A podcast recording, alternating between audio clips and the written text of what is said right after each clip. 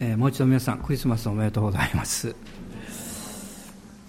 えー、先週の CPM のあるところで集会が終わった後で、えー、一人の、えまあ、姉妹女性の方が来られまして私にですねこうおっしゃったんですね。私はあの日曜日が仕事なので礼拝にあの行けないんですと。でもあのこの先生の礼拝のメッセージをいつも聞いてあの励まされています。でこうおっしゃったんです。きっと私のような立場の人たちがたくさんいると思います。だからあのこれからも、えー、御言葉を続けて語ってください。ってこうもう目にね涙を浮かべてねおっしゃったんです。で私はあのそうします。ありがとう。と言ったんですね。あのもう一度改めて聖書の御言葉をしっかり語っていこうという新たな気持ちが与えられたことを本当に感謝しています。で今日はあの、ま、シリーズになりますけれども第2回目で命の本聖書聖書についてそして聖書がどういう力があるのかということを、まあ、短くですけれどもお話したいと思っています。テモテの第2です。第二テモテの3章の15節から17節まで。第二テモテの3章の15節から17節までを一緒に読みましょう。15節からです。はい。また幼い頃から聖書に親しんできたことを知っているからです。聖書はあなたに知恵を与えてキリストイエスに対する信仰による救いを受けさせることができるのです。聖書はすべて神の霊感によるもので、教えと戒めと強制と義の訓練とのために有益です。それは神の人がすべての良い働きのためにふさわしい十分に整えられたものとなるためです。まあ、聖書について、えー、いろいろ有名な方たちが、えー、語っている言葉があります。少し紹介しますけれども、私は聖書をこれまでに神が人類に与えた最上の賜物と信じる。世界に救い主から発する一切の良きものは、この書を通して我々に伝達される。まあ、これはアブラハム・リンカーンの言葉です。また、いかなる世俗の歴史におけるよりも、聖書の中にはより確かな真理が存在する。これはニュートンという科学者が言った言葉です。もう一人ですね、聖書は単なる書物ではない。それに反対する全てのものを征服する力を持つ生き物である。これはナポレオンが言った言葉なんですね。で、聖書っていうのは、そのように世界中の人々、この歴史を見ますと、もう数えきれないほどの人々の人生をこの変革してきたわけです。で、今日読みましたこの第二テモテのこの3章の、えー、まあ、パウロがテモテというこの人物に聖書についてここであの語っています。で、テモテという、まあ、パウロの、まあ、愛する弟子、彼の名前の意味は神を敬うという意味を持っています。まあ、彼は、お父さんがギリシャ人で、お母さんがユダヤ人でした。で聖書のこの他のところを見ますと、彼は信仰厚いおばあちゃんですね、ロイスとお母さん、ユニケによって、まあ、人格教育をこの受けてきたということがわかります。まあ、彼はトルコ、小アジアのあのルステラというところの、まあ、出身であったわけです。まあ、パウロに出会って、パウロは彼をどうしても連れて行きたいということで、まあ、弟子としてパウロと一緒にこの伝道旅行にま同行することになったわけです。で、テモテがこの若い頃から彼のこの人生に最も大きな影響を与えて、そして彼の人生をこう変えていったもの、それは聖書なんですね。で、パウロはこのところで聖書があなたの人生にこういうふうに力ある働きをしてきたんだよということをもう一度語っているわけです。で、まあよくこの背景っていうのを考えてみますと、あの、お父さんはギリシャ人なんですね。で、おばあちゃんとお母さんがこの聖書を通して、テモテを人格的に育ててきたわけです。で、当時の世界っていうのは、女性の地位が非常に低い時代であったわけです。ですから、通常、その父親が母親にその息子の教育の大事な部分を任せるということは、ちょっと普通ではないんですね。そういう意味において、このお父さんは立派な人だと思います。まあ、おそらく一つの理由は、えー、ユダヤ人がいて、ギリシャ人がいて、あ、ごめんなさい、ローマ人がいて、ギリシャ人がいる。こういう順番に考えると、女性の地位が社会的に一番低く考えられていたのは、どれだと思いますか？ユダヤ社会なんです。そしてその次はローマ社会です。で、ギリシャ社会っていうのが一番当時の中では女性の地位が高かったんです。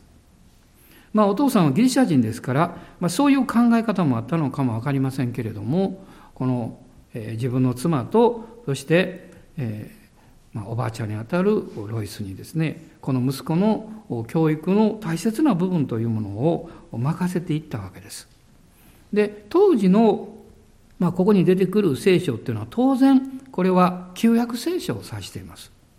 まだ新約聖書っていうのはこういうふうにまとめられてはいなかったわけです。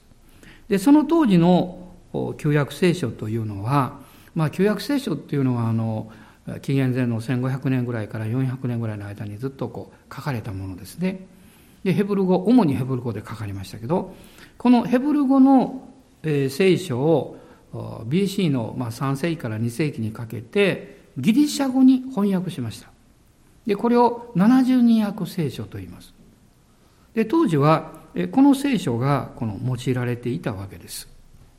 で、聖書はこのどういう書物なのかということを、まあ、少し客観的にこう考えたいと思うんですけども、まあ、聖書のことは、まあ、英語でバイブルっていうんですけどね、このバイブルっていうのは、あの古代のギリシャ語のビブリオンという言葉から来ています。まあ、単純に言えば本、あるいは冊子で、そういう意味を持っているわけです。まあ、キリスト教の中では、この聖書は、まあ、聖典というふうに言われてるんですけど、これはまあ、ギリシャ語、ラテン語においてもカノンという言葉ですね。でカノンっていうのは、物差しとか基準、そういう意味を持ってるわけです。ですから、聖書は私たち人生の物差しであり、また基準なんだ。こういうふうに言ってもいいわけです。で、旧約聖書はもうすでに39巻というものが整えられていたんですけれども、新約聖書というのはですね、まだこの27のこの書物、書簡が神様の御言葉であるというふうには、きちっとこの受け止められていませんでした。それは時代が必要であったわけです。あの、アレキサンドリア、まあ、エジプトの海辺の方ですね、当時そこで司教をしておりました、この、これ歴史にも出てきますね、よくあの、アタナシオス。あの信仰の父ということで学校でも勉強すると思いますけど、まあ、彼が AD の369年に出した第39復活説書簡というのがあるんだそうです。でそこにですねこの27の今私たちが読んでいる新約聖書の文章がリストアップされていて彼はこう記しています。これに何かを足してもまたこれから何かを引いてもいけない。別に彼がこの27巻をあの決めたわけじゃないんですけども、この教会の流れの歴史の中で、教会が重んじてきた書簡、福音書、使徒の働き、そして黙示録が一番最後なんですけど、まあ、それが改めて、これが信仰の私たちの土台であり、神がくださった新約の御言葉であるというふうに、えきちっとこう表明されたわけですね。で、まあ、ちょっと興味深いことは、まあ、皮肉的な面もあるんですけども、キリスト教の歴史の中で、まあ、文章集を出してですね、まあ、これが信仰の基準であるという方法を初めて用いたのは、異端者なんです。あの、マルキオンという人物で、これはマルキオンの聖書というふうに言っていて、彼が教会を作ります。それを見てですね、慌ててですね、これは放っておいたら大変だということで、慌ててですね、えこれが正式にこの27巻、新約聖書、旧約を入れると66の書物が神が私たちにくださった御言葉であるということが、まあ、定式化されたんですね。で、この聖書の内容っていうのをこう見ていくと、あの、旧約聖書というのは39ですけど、これはあの、17、5、17に分けられます。最初の17は創世記から始まって歴史が書いてます。天地創造から人類の創造、そして堕落、イスラエルの歴史ですね。そして17があって次の5がシーカです。ね、呼ぶ記から始まって呼ぶ詩、信玄、伝道画家。ね、そしてその後17が予言書になっています。でもし、えー、あの教会でですね、えー、どこか予言書の開いてくださいって言われたら、終わり頃開いたらいいです。旧約聖書のね。歴史書であれば前の方開いたらいいですね。17、5、17になっています。で、旧約聖書が、この39巻が、しっかりこうまとめられるまでには、まあ、1100年、あるいはそれ以上の時間がかけられているわけです。そして、この新約聖書というのは、あの、まあ、29ですね。3区20、あ、ごめんなさい、27ですね。間違った。大事なこと間違った大変ですね。3区27、27ですけども、まあ、これは、最初にまず4つの福音書があって、次に1つの使徒の働きがあって、それから、えー、書簡が21あります。で、一番最後にこの新約の予言書、目視録が来ていて、全部で27の書物になっているわけです。皆さん、この、皆さん、この聖書をですね、全体で何章あると思いますか？まあ、そんなこと言われてね、考えたことないんだけどね、って言いますけど、全部合わせるとですね、1189章あるんです。で、旧約聖書が929章、新約が260章あるんですね。で、この聖書は一つの書物です。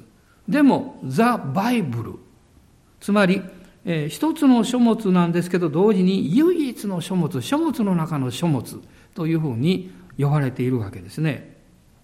まあ、それは 単なる神からの手紙ということではなくて、もちろんそうなんですけども、その中に私たちの救い主であるイエス・キリストのことが明確に語られているからです。このヨハネによる福音書の5章の39節というところを開いてください。ヨハネによる福音書の5章の39節です。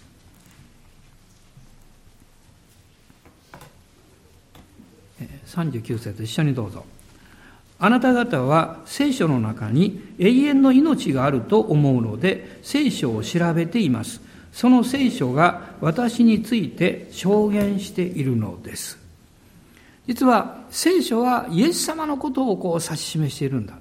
イエス様を信じるためにこの聖書があるんだ。まあ、わかりやすく言えばですね、そういうふうにイエス・キリストご自身がご自分のことを紹介しています。で、私も教会に行ってですね、最初一つに疑問を持ったのは、聖書の原原本ってどこにあるのかなって思ったんです。あの、大事なことを書いてるわけだから、原本ってないのかなと思いましたが、残念ながらありません。ね、あの、原本がない理由はですね、その書き記された、まあ、材料の問題なんです。それが、あの、長持ちしなかったからなんです。それで、この聖書というのは、あの、書き写し続けられたんですね。それを写本と言います。で、旧約聖書の写本というのは実は、ついあの20世紀の中頃まではですね、そんなに古いものがなかったんです。で、なぜなかったかっていうと、当時のこのえ、写本をするときに、写本をすると、前のものは破棄したんです。あるいは、一時でも間違うと、それはもう全部破棄してしまった。で、新しいものだけを残すという、こういう習慣があったんです。だから、この古いものも、この見つからなかったんですね。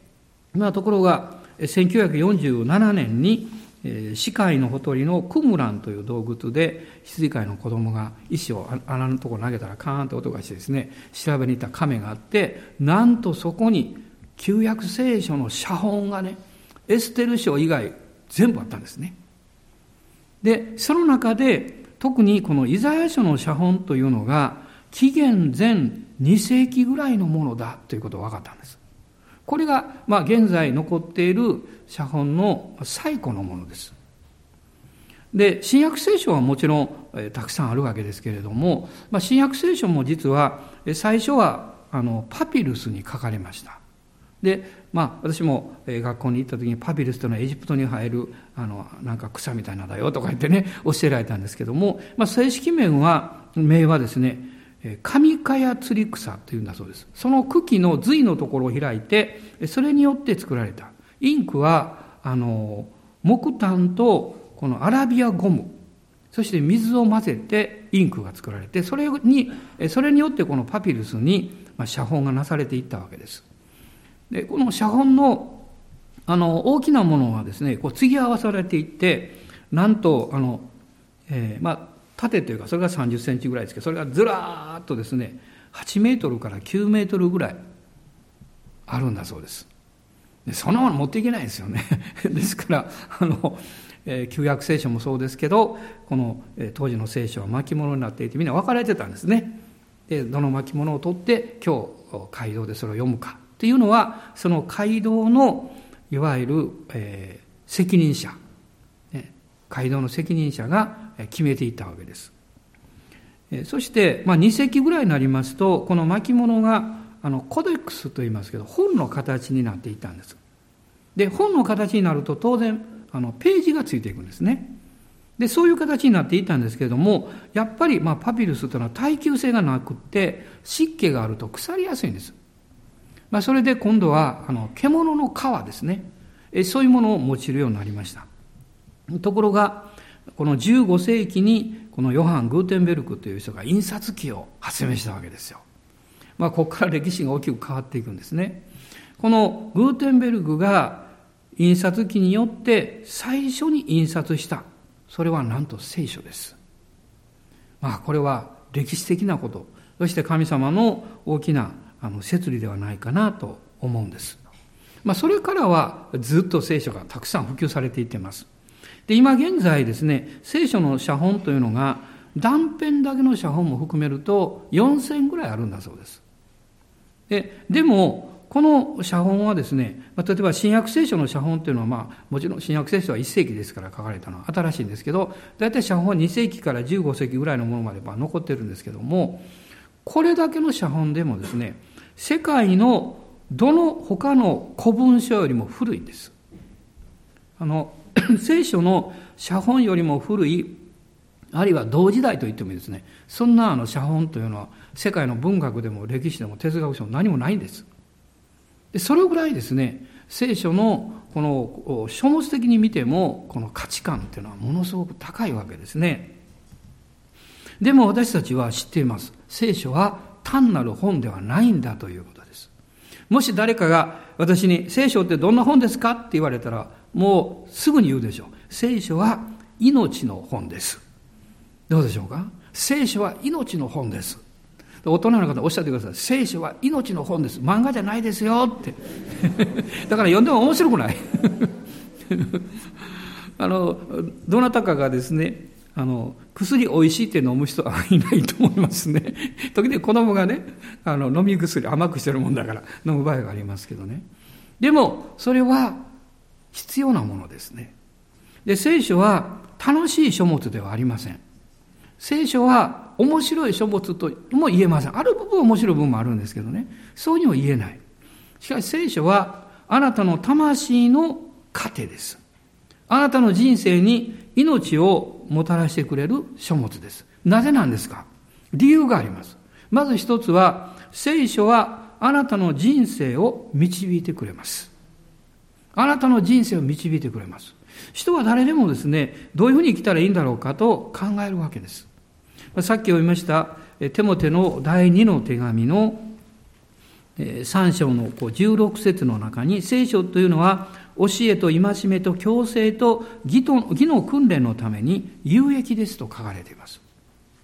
詩篇の119編の105節は有名です。聖書のこの御言葉っていうのは、私の足の灯火、私の道の光ですと書かれています。119編の105節ですね、詩篇です。私は特にこの御言葉を、心に留めるのは、私もクリスチャンの手職人を言いましたけども、私のっていう言葉です。聖書はあなたの足の灯火、あなたの道の光というよりも私なんです。もしあなたがですね、何か問題のある人を見て、君ね、聖書でも読んだらどうだ？ってね、そう言ったとしたら、その人は言うかもしれません。まずあなたが読めよって。そうです。まず私が聖書を読んで、聖書から自分の人生の導きを得ていく必要があります。私がクリスチャンになった時に、その、イエス様を信じようかどうしようかと迷った時にね、その時にもうふっと頭の中に浮かんだことは、これからの長い人生の中で、大事なことを決める基準は何なんだろう。自分にはそれがなかったわけです。その時に聖書ということが心に浮かびました。それが聖書だと。で、そしてイエス様を信じようという、まあ、決心をしたんですね。人は人生を探していますし、そしてこの人生が幸せになるように求めています。でも、人の人生というものが幸せになるになるためには、その人自身の心がまず豊かにならなきゃいけないです。持ち物だけが豊かでも心が貧しいと不幸になります。いや、周りを不幸にするでしょう。しかし、心が豊かになるためには、私たち人間を作ってくださった本物の神様を知る必要があります。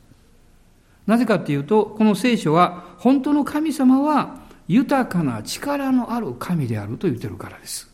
一つの神様の名前の呼び名はエルシャダイです。ね、豊かな神という意味を持っています。満ち満ちた方という意味を持っています。その方をあなたの人生の、えー、リソースですね。あなたの人生の資源です。あなたの魂に糧を得る力として信じたときに、あなたの内側から変えられていくわけです。今週、イエス様を信じなさったこの少年の方が、一緒に祈った後でこうおっしゃいました。先生、私はね、今日の話を聞いて一番心に残ったことがあるんですって。それは私は支援の103編の5節のことを言ったんですね。あなたの人生は、あなたの人生は良いもので満たされますとここに書いてます。でも、そこ、それはこういう訳があるんですよと言いました。あなたの口は良いもので満たされます。あなたの人生が幸せかどうかは、あなた自身の口から出るものによって決まります。どんなに豊かでも、いつもつぶやいていたり、文句を言っていたり、誰かを裁いているとすれば、あなたはそういう文化を自分の人生の中に作っています。あなたという存在の周りにはあなたの文化が取り巻いています。今日はこういう席に座ってますから、あなたの文化と隣の人の文化がぶつかってます。そこで不快感を感じない人は、とすれば、あなたの隣の人も良い文化を持ってるからです。そうでしょ？隣の人がイライラして腹を立ててね、もう何か嫌なものを見せていると、その隣に座っただけで、一つ席開けようっていうことになります。ね、くっついてるとこ影響を受けるんですよね。でもその人が平和で幸せそうで優しそうな人だったら、近くに行ったらいいことあるかな と思います。ね人は自分の人生の中で文化を持って生きていくんです。学校であっても会社であってもそうです。それはあなたの口から生まれます。彼はそのことが心にすごく止まったようです。私の口が良いもので満たされた時に私の人生は良いもので満たされる。そして私のそばにいる人も幸せになるんだということです。この私たちのお口を良いもので満たしてくださる。それは良いお方を信じる信仰からやってきます。信仰はどこから来るんでしょう？聞くところからやってきます。えー、ロマ人への手紙の10章の17節というところを開いてください。ローマ人の手紙の10章の17節です。ご一緒に読んでください。はい。そのように信仰は聞くことから始まり、聞くことはキリストについての御言葉によるのです。まあ、少し前ですけど、ある開拓の教会に行きまして、その時のことが非常に心に残っているんです。メッセージの途中で一人の婦人が入ってきました。まあ、30人ぐらいの、ま、開拓費の教会でした。彼女が入ってくると、講談から向かって右側の真ん中、壁のあたりに体をこう寄り添うようにして座りました。私はすぐに新しい人だなって分かりました。でそれは、まず聖書をね、教会の方から預かってました。そして、彼女はなんと壁に寄り添いながら顔を上げて、こういう、眠ってるのかなと思うような格好ですけどね、メッセージをずっと聞いてたんです。でも聞いてるのは分かりました。集会が終わって、お祈りしますよって言ったら、彼女も終わりの方に出てきました。そして、私を見て、こう言いました。目をしっかり開いた目には涙が浮かんでました。彼女が最初に言った言葉はこういう言葉でした。先生、どうして私のことを知ってるんですかって言われました。いや、私何も知りませんよって言いました。でも、さっき話されたことはみんな私の人生に当てはまるんですって言いました。私は何の話をしたかっていうと、実は、このマルコによる福音書の5章のですね、12年間長血を患っていた人の夫人の話をしたんです。ね、彼女はお金を持っていたけれども、病気になって病気を治すために、そのお金を全部使い果たして、貧しくなっただけじゃなくって、病気もますます悪くなった。彼女が自分の力で自分の問題を解決しようとしていた間は、神様に助けを求めることはしなかった。しかしそれを失った時に彼女の耳に一つの言葉が聞こえてきました。イエス様という方が来られるんだ。聖書はこう言っています。彼女はイエスのことを耳にして、皆さん私たちが耳にすることを行動します。で、あなたが、えー、たまたま表を歩いていったら、向かいから、あの反対側から歩いてくるご婦人の方がですね、話し合いながら、えー、通っていったとします。こういう話をしてたします。あの、あの、隣のあの、近所のスーパーね、今日ものすごい安いらしいよって。で、あなたがこれを小耳に挟みます。あなたの心が変わってきます。足も向く方向が変わってきます。私たちは何を耳にして、何を心に留めたかによって行動パターンを変えていきます。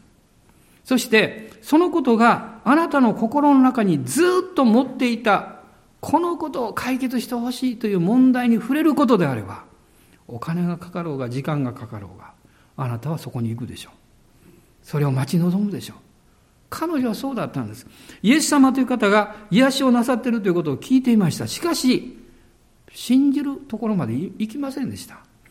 彼女は何とか別の方法で治そうとしたんです。でも、ますます悪くなっていった時に、イエス様のことが大きく聞こえてきたんです。そして彼女は信じたんですね。この方が癒してくださる。私はそういうメッセージしたんですよ。そしてこう言ったんです。人はみんな人生に問題を持ってます。問題のない人はないんです。そしてその問題が身近な人との関わりの問題であるほど人は苦しいんです。他の人の問題を聞いたときに私は心を痛めます。しかしそれが家族であればどうでしょう親族であればどうでしょうあるいはそれが夫婦の問題であればどうでしょうあなたの子供の問題であれば。ね、それこそもう寝ていても起きていても何とかならないんだろうかと考えます。それは人が持っている優しさでもあり、弱さでもあるわけです。彼女はそういうふうに言ったときに、私は大丈夫ですよと言いました。お祈りしましょう。そして手を置いて祈った瞬間にうわーっと泣き出して彼女は倒れてしまいました。おそらく10分か15分分かりませんが、泣いてました、ずっと。そして起き上がってきて、イエス様を信じました。イエス様を信じました。彼女はその日に自分の人生の一番大切な指標に出会ったんです。この道を行かなきゃいけない。イエス様はそうおっしゃったんです。私が道であり真理であり命なのです。そっちの方を向いたんですね。私の世界には私たちの関心を引くものがあまりにも多くあります。年齢によってみんな違います。小さな子供はお菓子屋さん、まあお菓子屋さんというか、お菓子の前に行くとね、あの、スーパー行ってもそうですね、小さい子供が走っていくのはお菓子売り場です。ね。女性が走っていくのは洋服売り場です。まあ、みんな違います。関心のあるものが私の心に入ってきます。彼女は自分の人生を一番正しい場所に向けなきゃいけない。それがイエス様の方に向くことであるということが分かったんです。いわゆる信仰が来たんですね。聖書はあなたの人生を導いてくれます。そしてこの聖書の御言葉を通して、あなたの魂の、あなたの人生の一番深い問題、あなたの罪が許されなきゃいけないということ。あなたの人生に一番必要なのは永遠の命であるということ。この人生の豊かさは持ち物にはよらないということ。それを私たちは知っていながら、どこにどう探していいかわからないでいます。まあ、秀吉もこの、えー、この長寿のために薬を求めたっていう話もありますけど徳川家康がこんなことを言ったそうですね。人生っていうのは大きな重荷を背負って、ね、おっちらおっちらと歩くようなものだって。私たちはみんな荷物を背負っています。荷物のない人なんか誰もいない。でもその荷物を背負っていても荷物を預ける場所を知ってる人は平安なんです私はよくこの集会であちらこちら行くでしょ結構なんていうかこのバッグを下げてきますねねで時々は荷物預けなきゃいけないことがあります今は幸いコインロッカーっていうのがあります。ね、そこに預けることができるわけです。もう荷物預けるとね、楽ですね。もう本当に手ぶらになってラーメンでも食べようかいう気持ちになります。ね、背負っていると、それを追っていると大変ですよ。でも人が一番背負っている問題は何なんでしょう？自分自身の人生の重荷です。自分自身の心の責めや負担感や在籍感ですよ。自分の両親に平安がなければ人は幸せになりません。自分の心の中に許されていると喜びがないと私たちはいつも何かに対してイライラしなきゃいけません。聖書はイエス様の十字架がその場所であるということを語っています。そしてこの方を信じると永遠の命が与えられると単純に語っています。私が、えクリスチャンになりたての頃にある本を読みましてそこに、え一人のえー、おばあちゃんのお話が載っておりました。もうそれをずっと未だに覚えています。彼女はある信仰宗教に熱心に入ってました。彼女の心の中に質問がありました。本当に死んだら極楽に行けるんだろうかそして彼女はそのことをいろいろ聞きたいと思って、ある時ですね、その宗教のもうかなり上の方が来られたので、その講演会に行きました。講演会が終わって、その方のとこ走って行って聞いたそうです。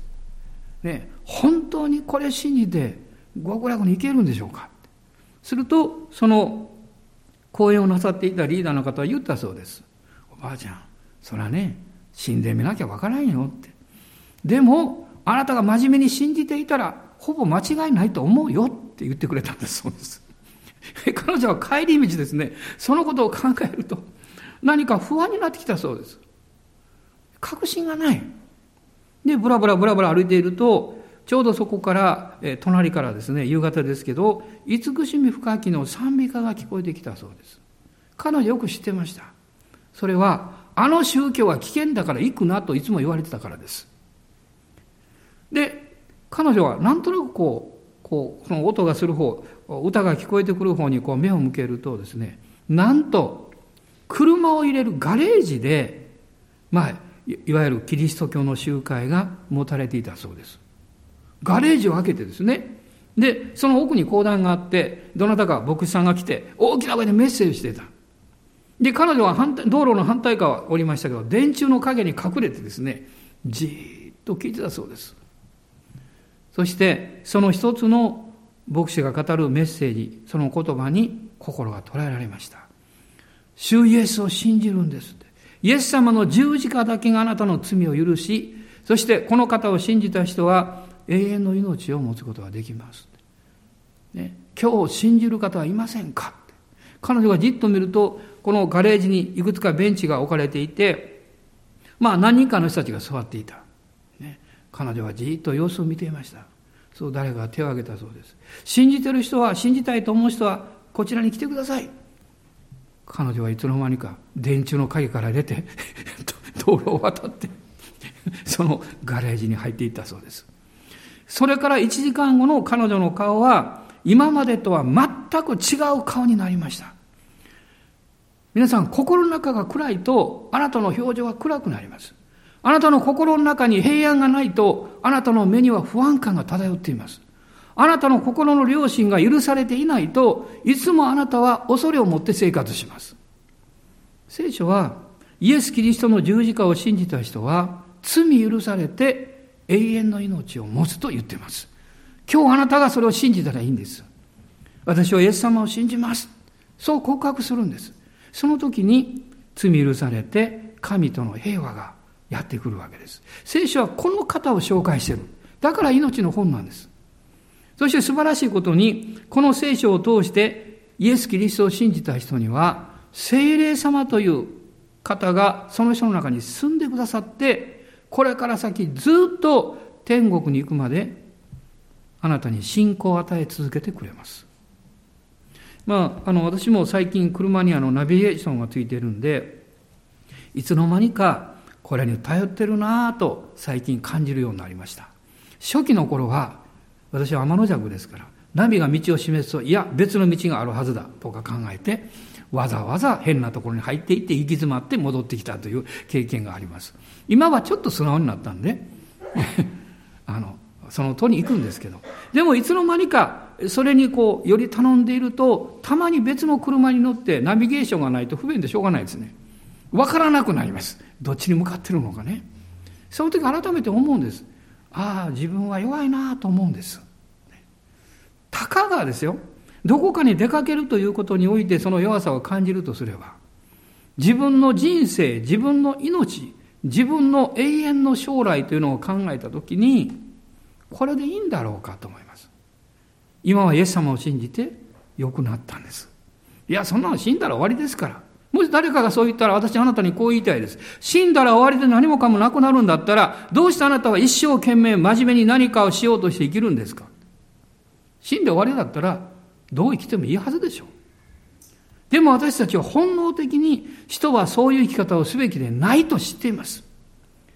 神によって永遠の思いが与えられて、そして神によって自分の人生に意味があり、意義があり、目的があるということを直感的に知っています。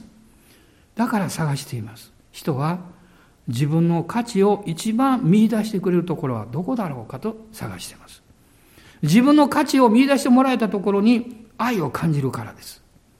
そしてそこに自分の使命を見出していくことができるからです。神様はこの聖書の御言葉を通して今日もあなたに語っています。あなたは私の目に高価で尊い。私はあなたを愛しています。ですからこの聖書を開くんです。神様の愛を受け取るんです。聖書を通してイエス・キリストを信じていただきたいんです。アーメン。感謝します。お祈りします。イエス様、今日もあなたの御言葉を通して救い主であるイエス・キリストを信じます。あなたの愛をいっぱい受けて、今まで自分がダメだ、ダメだと思っていた自分ではなくって、私は愛され、大切な存在であるということをもう一度今日確認して心から感謝します。どうぞ生きる勇気と力を今日も与えてください。そして何か役に立つ人生に導いてください。誰かを幸せにできる人生に変えてください。イエス・キリストの皆によってお祈りします。アーメン。どうぞご起立ください。今一緒にお祈りしましょう。アーメン。感謝します。今日からあなたが聖書を開かれる時にイエス様のことがあるんだということを思い出してください。この方があなたを愛して語っていらっしゃいます。あなたは大切な人。あなたは世界でたった一人の人。そしてあなたは愛されるために生まれた人。聖書はそのことをはっきり教えています。あなたがキリストに出会う時にあなたの人生の価値観が変わります。あなたの生きる生き方が変えられてきます。そしてへり下って生きるんです。こんな私も愛してくださった。あなたと共に歩いていきます。そのような希望を持って生きることができます。今一緒に賛美をしたいと思うんですが、えー、君は愛されるために生まれた。この最もメッセージ性を持っている素晴らしい歌をご一緒に歌いたいと思います。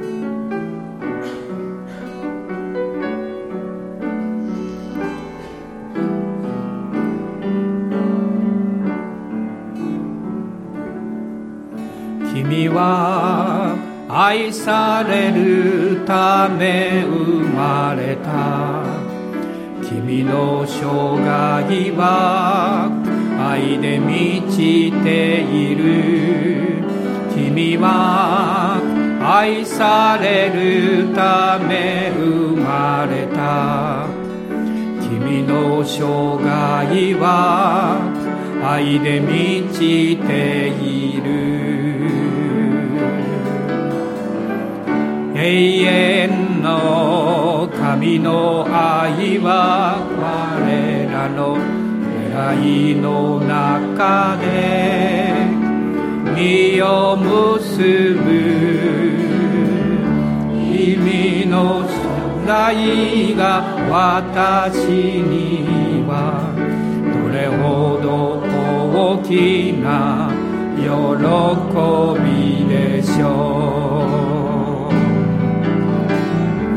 君は愛されるため生まれため今もその愛受けている。君は愛されるため生まれた。今もその愛受けている。君は愛されるため生まれた。君の生涯は愛で満ちている。君は愛されるため生まれた。君の生涯は愛で満ちている。雨遠の神の愛は我らの出会いの中で身を結ぶ君の存在が私にはよほど大きな喜びでしょう。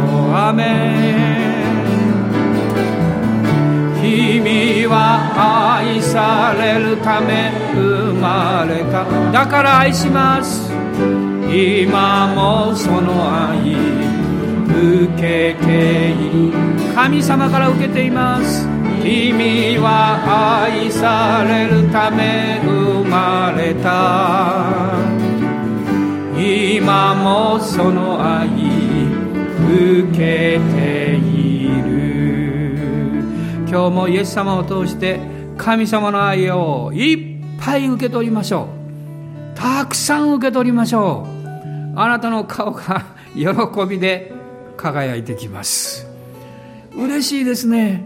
皆さん今目を閉じて大きく手を広げてあなたの一番欲しいものがたくさん与えられてるのを想像してみてください。もう自然に顔がほころんできます。やったと思います。